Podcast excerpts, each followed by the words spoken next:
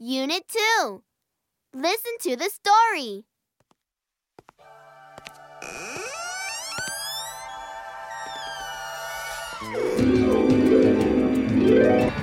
杰克顺着豌豆茎爬到了巨人的城堡，看到各种各样神奇的物品。杰克不断的惊叹。It's beautiful. I'll take it home.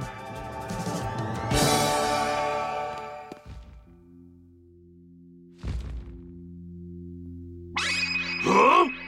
Where's my vase? It's gone!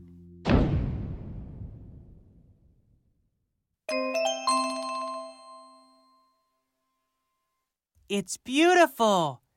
好漂亮的花瓶啊！ I'll take it home. 我要把它带回家。 Huh? Where's my vase? 哎， 我的花瓶去哪儿了？It's gone!